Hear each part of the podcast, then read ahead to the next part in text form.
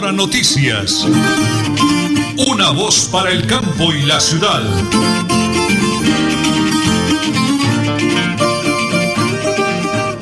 Las 8 de la mañana y 30 minutos. Un abrazo grande, gigante, para todos los miles y miles de oyentes de la potente Radio Melodía, la que manda en sintonía. Nos alegra saludar los amigos. Hoy ya es miércoles. Tiempo va volando. ¿Qué fecha es hoy, señora Nelly? Por supuesto que hoy es miércoles 29 de marzo y son las 8 y 30 minutos 40 segundos. Las 8 de la mañana, 30 minutos 42 segundos ya. Nosotros estamos eh, preparados para contarles todo lo que ha sucedido en Bucaramanga, Santander, Colombia y el mundo. Colombia de luto, de luto hoy de nuevo, con esa masacre, horrenda masacre ocurrida en las últimas horas, esta madrugada en el Catatumbo. Eh, seguimos orando al Padre Celestial, que sea Él que envíe su ejército de ángeles y arcángeles a proteger a Colombia realmente. Estamos en manos de la violencia, de criminales, de personas que la vida realmente, en este caso, puros jovencitos de 18, 20 años que están prestando sus servicios militares, que no son ni siquiera soldados profesionales. ¿Cómo envían esos muchachitos ahí al filo del cañón para que de verdad es muy doloroso, pero tenemos que enviar una voz de solidaridad a los familiares de esas víctimas que infortunadamente pues es el dolor con el que amanece Colombia en el día de hoy. Arnold Fotero Carreño y Andrés Felipe Ramírez manejan la parte técnica, son los DJ de sonido. Nelly Sierra Silva y quienes habla, Nelson Rodríguez Plata para invitarlos amigos. Prepárense, prepárense porque como siempre aquí están las noticias.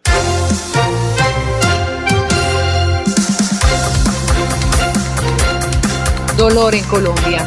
Nueve soldados muertos y más de diez heridos es el lamentable saldo que dejó el último ataque del Ejército Liberación Nacional contra tropas del ejército en el departamento de Norte de Santander. El hecho se registró en la madrugada de este miércoles 29 de marzo en el municipio del Carmen. Hacia las 3 de la mañana, cuando un pelotón de soldados que forman parte del Batallón Especial Enérgico y Vial número 10 adelantaba operaciones de control y seguridad, fue atacado con explosivos artesanales en el corregimiento Huamalito, vereda Villanueva. De acuerdo con el ejército, esta masacre habría sido perpetrada por integrantes del Frente Camilo Torres que delinquen en la región del Catatumbo. Informamos de manera preliminar el asesinato de nueve de nuestros militares, hecho que lamentamos profundamente, señaló la institución militar. Entre las víctimas mortales del ataque se encuentran dos suboficiales y siete soldados profesionales que fueron identificados como el cabo segundo Brian Gómez Gamboa, y el cabo tercero Juan Benavides Borges. Los soldados respondían a los nombres de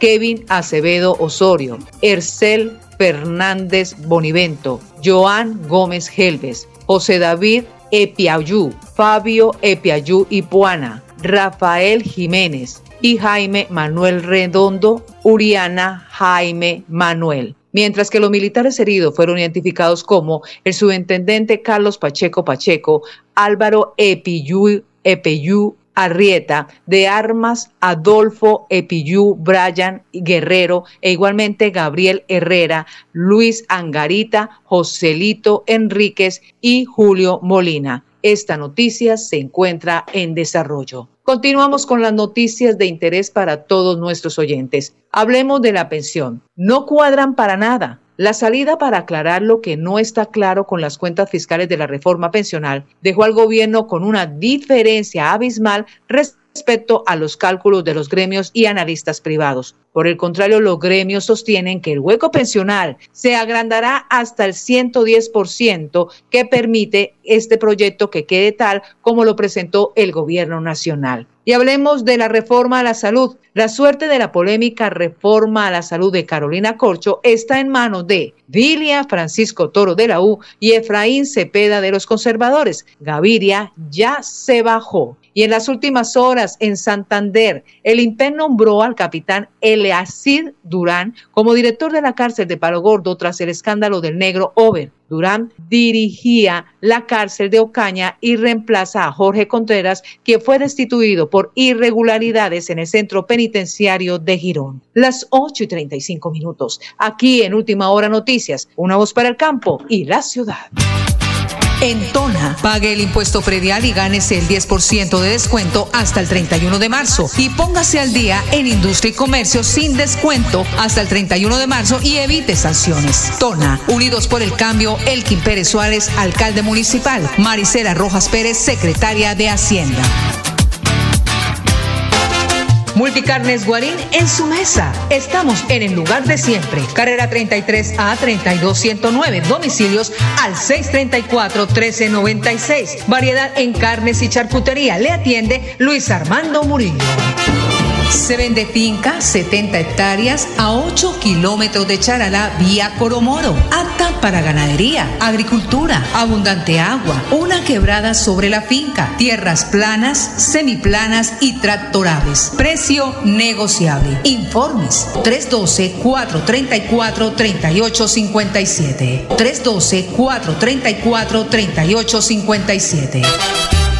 Supercarnes El Páramo y su propietario Jorge Alberto Rico continúa entregando productos de excelente calidad. Supercarnes El Páramo, siempre las mejores carnes. Carrera Tercera 6139 Los Naranjos, PBX 681 4963. Celular vía WhatsApp 312 338 6060 Bucaramanga. En Tona, pague el impuesto predial y gánese el 10% de descuento hasta el 31 de marzo. Y póngase al día en industria y comercio sin descuento hasta el 31 de marzo y evite sanciones. Tona, unidos por el cambio, Elkin Pérez Suárez, alcalde municipal. Maricela Rojas Pérez, secretaria de Hacienda.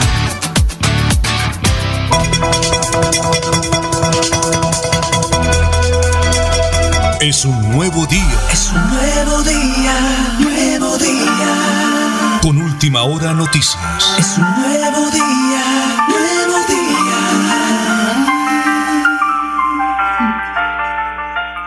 La hora nacional, 8 de la mañana y 37 minutos. Avanzamos, señora Nelly. Continuemos con la Universidad Industrial de Santander. Este fin de semana se puso en servicio a la comunidad el edificio de investigaciones de la Facultad de Ciencias EDIC, ubicado en el campus central. Le recordamos que este edificio de investigaciones de la Facultad de Ciencias, un gran aporte a la transformación y el desarrollo regional, funcionan 26 laboratorios, entre ellos 24 de investigación y 2 de extensión de las áreas de química, física y biología. Pues conozcamos a uno de los laboratorios, el laboratorio de química ambiental.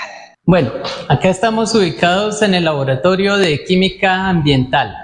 Eh, la química ambiental es, digamos, una de las temáticas que recientemente se les ha prestado bastante atención, ¿sí? Y pues es lógico, eh, debido a la preocupación mundial, eh, digamos, por el cuidado del medio ambiente, ¿sí? Este es un laboratorio de investigación, este no es un laboratorio de servicios. hay dos profesores de la Escuela de Química que van a, a trabajar acá profesor Daniel Molina y la profesora Ángela Montaña. Son quienes van a estar a cargo de este laboratorio. ¿sí? Entonces, en química ambiental se hacen muestra las tres matrices eh, con las que usualmente se trabaja, que son agua, aire y suelo, ¿sí? pero siempre desde el punto de vista de contaminación. Entonces, en aire, eh, eh, en lo que más se trabaja es en material microparticulado, que es tal vez de los contaminantes más serios, que es, digamos, cuando uno ve humo, el humo azul o el humo de color negro que, generan, por ejemplo, los carros o las motos, es el material particulado. Es, una vez uno lo respira, ya no vuelve a salir de los pulmones. Ese es, eso es bastante más peligroso que, por ejemplo, eh, el dióxido de carbono, del que tanto se habla, o los óxidos de nitrógeno o azufre, que también se, se produce por la combustión de combustibles, eh, que no son, digamos, de la más alta calidad. ¿sí? Estamos respirando ahí, ¿cómo es el Bueno, eh, se, se, espera precisamente, digamos, con toda esta infraestructura, promover proyectos de investigación en esas líneas, ¿sí? Eh, se ha hablado, por ejemplo, de redes de monitoreo en tiempo real o eh, para ir informando. Claro que eh, eso, eso en parte ya está. La solución en general va orientada o al cambio de combustibles o al mejoramiento de la calidad de los combustibles. ¿sí? ¿La UIS ya hizo algún estudio o, que nos den así como... sí, claro. digamos, la, sabemos la problemática de la meseta, ¿sí? O sea, y no solo en el tema de aire agua, el mercurio que, está bajando de, de, de, la región donde se produce oro. O sea, somos conscientes de, de toda la problemática, incluso contaminantes emergentes, que es algo de lo que tampoco casi nadie habla, ¿sí? Eh, ejemplo, todos los medicamentos que tomamos, antibióticos, todo eso, eh, una vez el cuerpo lo expulsa, terminan las aguas negras, ¿sí? Y después, eh, aguas más abajo, de pronto en otra ciudad, otro pueblo, toman agua de ese río, lo tratan, pero los métodos de tratamiento no retiran esas sustancias del agua, ¿sí? Entonces, más aguas más abajo estarán consumiendo los antibióticos, los, sí, los medicamentos, ¿sí? Y algunos de los más preocupantes, por ejemplo, los estrógenos, ¿sí? Que son moléculas cuyos efectos son eh, muchísimo más graves. Entonces, eh, la normatividad colombiana ni siquiera contempla hacer ese tipo de análisis en las muestras de aguas potables, ¿sí? Entonces la idea es precisamente promover a que todo eso se haga y a que eh, seamos más conscientes eh, sobre el cuidado del medio ambiente, ¿sí? Aire, agua y suelo. Las 8 y 41 minutos. Gracias al profesor Samuel de Investigaciones de Química. Continuamos con las noticias para todos nuestros oyentes. Ahora vamos a conectarnos con noticias de la alcaldía de Tona en un comunicado que ha expedido en las últimas horas. Comunicado de prensa 28 de marzo del 2023. Informe a la ciudadanía sobre la cobertura del seguro del vehículo de placas OSB 030, propiedad de la Administración Municipal. La Administración Municipal de Tona se permite informar a toda la ciudadanía que por Internet están circulando información falsa acerca del trámite que sigue el vehículo de placas OSB 030 del municipio de Tona, el cual sufrió una pérdida severa de daños declarándose en pérdida total. Sobre el particular, nos permitimos aclarar lo siguiente a la comunidad. Primero, el concejal Jorge Armando Navas refiere que no se encontraba asegurado, pues según reporte que el vehículo de placas OSB 030 estuviera asegurado por la aseguradora solidaria de Colombia. Segundo, lo anterior falsa a la verdad, ya que el vehículo se encontraba asegurado por la empresa Previsora Seguros SA y no por la aseguradora solidaria. La póliza se aseguró bajo el número 3022537, la cual se hizo efectiva mediante siniestro número 269602203 con caso on base número 277043. Esta información es pública y puede verificarse directamente con la empresa aseguradora. Y tercero, actualmente el proceso está en la fase final de reclamación por pérdida total con el fin de recibir la compensación correspondiente. De esta forma, invitamos al concejal Jorge Armando Navas a que se sea riguroso con sus afirmaciones y no falte a la verdad queriendo hacer inducir un error a nuestra ciudadanía. Firma Elkin Pérez Suárez, alcalde municipal Tona Santander. Aclarado el tema, 8 de la mañana y 43 minutos, vamos a la gobernación del departamento de Santander. Mesa de trabajo, avance, programa PAE en nuestra región. Invitado es el eh, doctor Luis Fernando Correa Cerna, de la Unidad Administrativa de Alimentación Escolar a nivel nacional, quien hizo visita en las últimas horas al municipio de Playón. Adelante, por favor. Complacido estar aquí. Es la primera mesa, como usted bien lo señala. En él, durante la mesa pudimos conocer los avances del programa. Vamos a hablar un poquito de ello. Pero además las inquietudes que surgan de actores tan importantes como los usuarios, las veedurías, las entidades de control. De resaltar varias cosas que me animan y que animan, yo creo que al resto del país. Uno, es un programa de alimentación que arrancó a tiempo. ¿Qué quiere decir eso? Que coincide el inicio de la, del programa de alimentación con el calendario. Es muy importante el esfuerzo de que cuando ya los niños inician sus clases, además eh, esté disponible el programa de alimentación escolar. ¿Eso qué quiere decir? Que se viene planeando, que se viene organizando meses atrás para lograr el propósito que ya cumplió Santander. Lo segundo de resaltar, y es muy valioso, es la cobertura es universal. Queremos en el Plan Nacional de Desarrollo que el país avance hacia, hacia la universalidad. Santander ya lo logró. El total de los niños de los 82 municipios que atiende la entidad certificada en educación, que es el departamento, que reciben los niños, niñas, los jóvenes reciben la alimentación escolar. Hay algunos retos. Hay una tercera cosa, no quiero que se vaya a pasar, y es que ya tenemos un convenio con, con la comunidad indígena en municipios como Cerrito para que ellos de manera adecuada a sus costumbres, a sus tradiciones, opera en el programa de alimentación escolar. Aquí escuchamos el testimonio de la guía del programa y la manera como se está haciendo para 270 niños en esa comunidad. retos varios. Yo creo que hay unos retos que coinciden con, con, con, otros, con otras entidades territoriales del país. La necesidad planteada, por ejemplo, en el municipio de San Gil, de lograr mejorar la infraestructura, que haya mejores comedores o que haya comedores, en algunos sitios no los hay, que haya sitios y cocinas para que el programa de alimentación escolar se prepare en sitio, se organice y se entregue caliente. Eso lo aceptan los niños mucho más que lo que nosotros llamamos en las guías raciones industrializadas. Yo creo que el departamento allí todavía tiene un reto grande, pero es el reto relacionado con infraestructura que, que tomará un tiempo para resolver. El país de Santander, lo compartí hace pocos días con el señor gobernador, es referente nacional. Aquí venimos siempre no solo a acompañar la mesa pública, tenemos esa responsabilidad, pero también con el interés de identificar esas acciones, esos trabajos que adicionalmente hace el departamento para garantizar lo que es hoy uno de los mejores países del país. Gracias, eh, doctor Luis Fernando Correa. Ahora escuchemos al secretario de Educación del Departamento de Santander, Bernardo Pateño Masilla, hablando de esa buena noticia.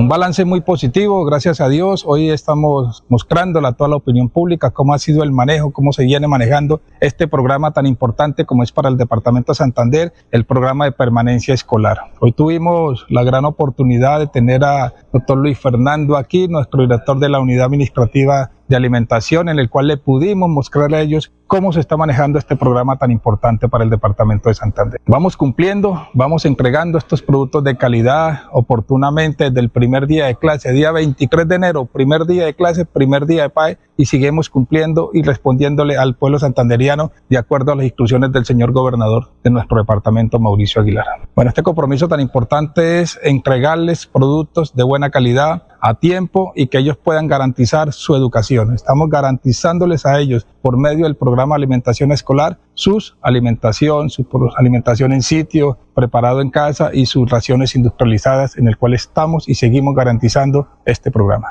Ahora escuchemos a Pablo Jesús Buitrago Puerto, es el rector de la institución educativa de San Ignacio en el municipio del Playón. No, un trabajo muy, muy este, productivo en donde tratamos temas del proyecto, programa de alimentación escolar y todas las dudas e inquietudes que se presenten. Hasta el momento se hizo una jornada eh, en donde se hizo la presentación del programa por parte de la Secretaría de Educación del departamento, el operador del programa así como también la presencia que tuvimos de la, del directivo de la Guapa. Bueno, por el momento vamos muy bien, hemos hecho una estrecha coordinación con el operador del programa junto con la Secretaría de Educación del departamento, así como la doctora Dánica, Eliana García, en donde siempre hemos estado en permanente contacto e inclusive hemos tenido asistencia por parte de operador, coordinación de operación del programa, eh, permanentemente en las diferentes sedes de la institución educativa, aclarándole dudas a la comunidad, a todos los miembros del personal docente e inclusive también la operación mancomunada que hemos hecho con los comités de alimentación escolar CAE. No, muy bien hasta el momento, hemos, inclusive en la institución educativa tenemos 100% preparado en sitio, es decir, almuerzo, y eh, los productos que han llegado, según las minutos, han llegado bien teniendo en cuenta que tampoco podemos exigir 100%, porque el manejo de las frutas, verduras, siempre el transporte, eso, no habrá una que otra que llegue en mal estado, pero siempre se ha seguido los conductos regulares en cuanto a la reposición y el manejo de esas novedades que se presenten. Gracias a la Oficina de Comunicaciones, doctora Laura Lida, por ese cubrimiento que nos hacen llegar para todos los oyentes a esta hora de la mañana. Las 8 de la mañana y 49 minutos, vamos a la segunda pausa, señora Nelly, porque estamos en Radio Melodía y en Última Hora Noticias. Una voz para el campo y la ciudad.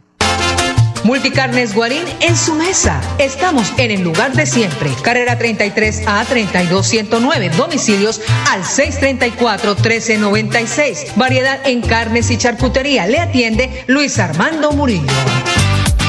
En Tona, pague el impuesto predial y gánese el 10% de descuento hasta el 31 de marzo. Y póngase al día en industria y comercio sin descuento hasta el 31 de marzo y evite sanciones. Tona, Unidos por el Cambio, Elkin Pérez Suárez, alcalde municipal. Maricela Rojas Pérez, secretaria de Hacienda. Se vende finca 70 hectáreas a 8 kilómetros de Charalá vía Coromoro, apta para ganadería, agricultura, abundante agua, una quebrada sobre la finca, tierras planas, semiplanas y tractorables. Precio negociable. Informes 312-434-3857. 312-434-3857. Supercarnes El Páramo y su propietario Jorge Alberto Rico continúa entregando productos de excelente calidad. Supercarnes El Páramo, siempre las mejores carnes. Carrera Tercera 6139 Los Naranjos, PBX 681 4963. Celular vía WhatsApp 312 338 6060 Bucaramanga. Nelly Sierra Silva y Nelson Rodríguez Plata presentan Última Hora Noticias.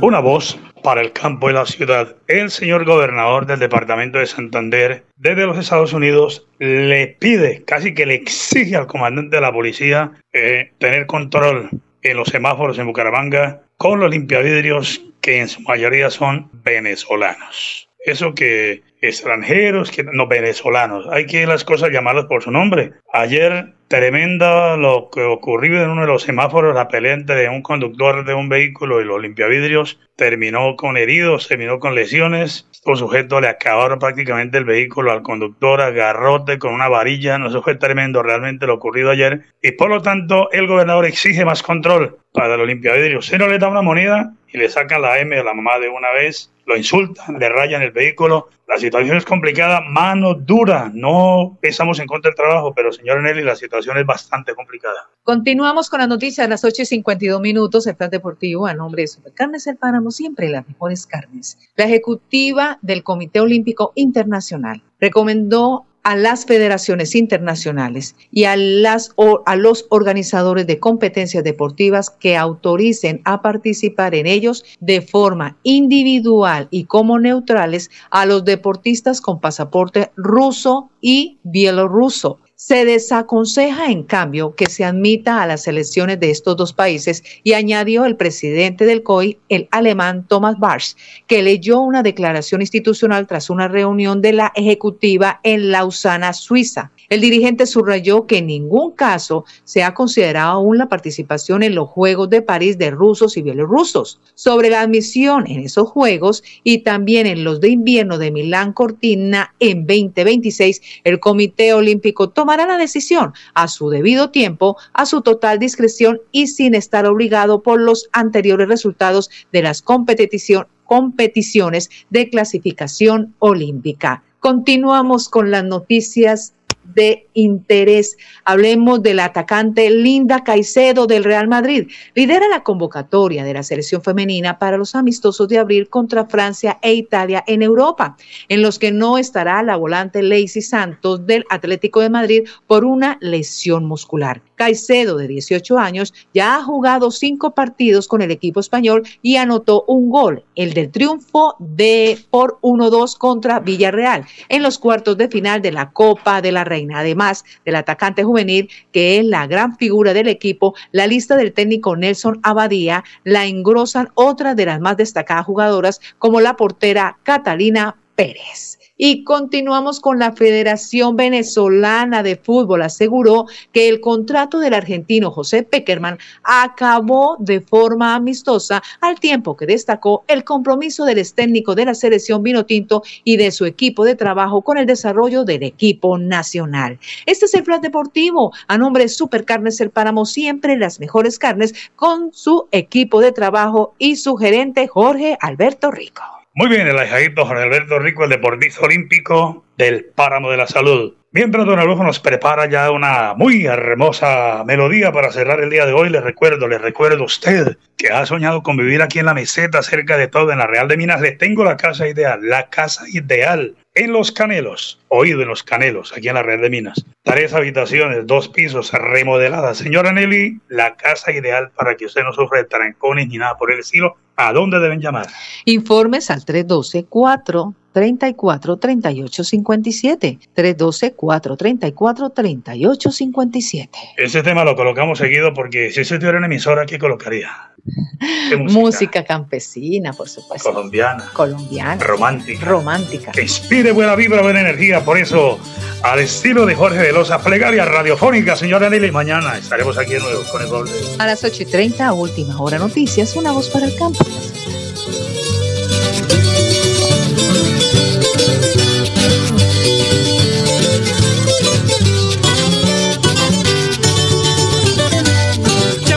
Pudiera ser dueño de una emisora. Va a poner a toda hora musiquita del país, musiquita colombiana, de toditos los colores y de todos los sabores y de todos los amores, que es la que me gusta a mí. Amalaya quien pudiera ser dueño de una emisora, va a poner a toda hora musiquita del país. Amalaya quien pudiera ser dueño de una emisora.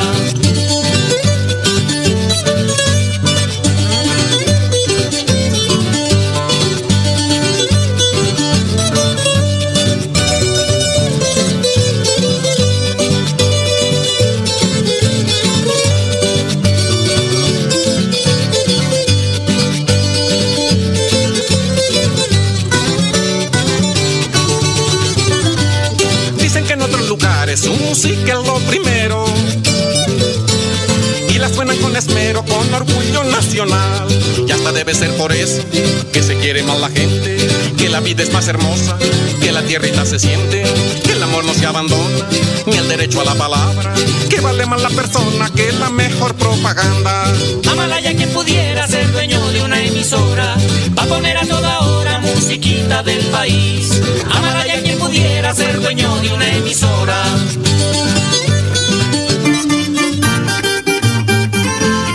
Última hora noticias.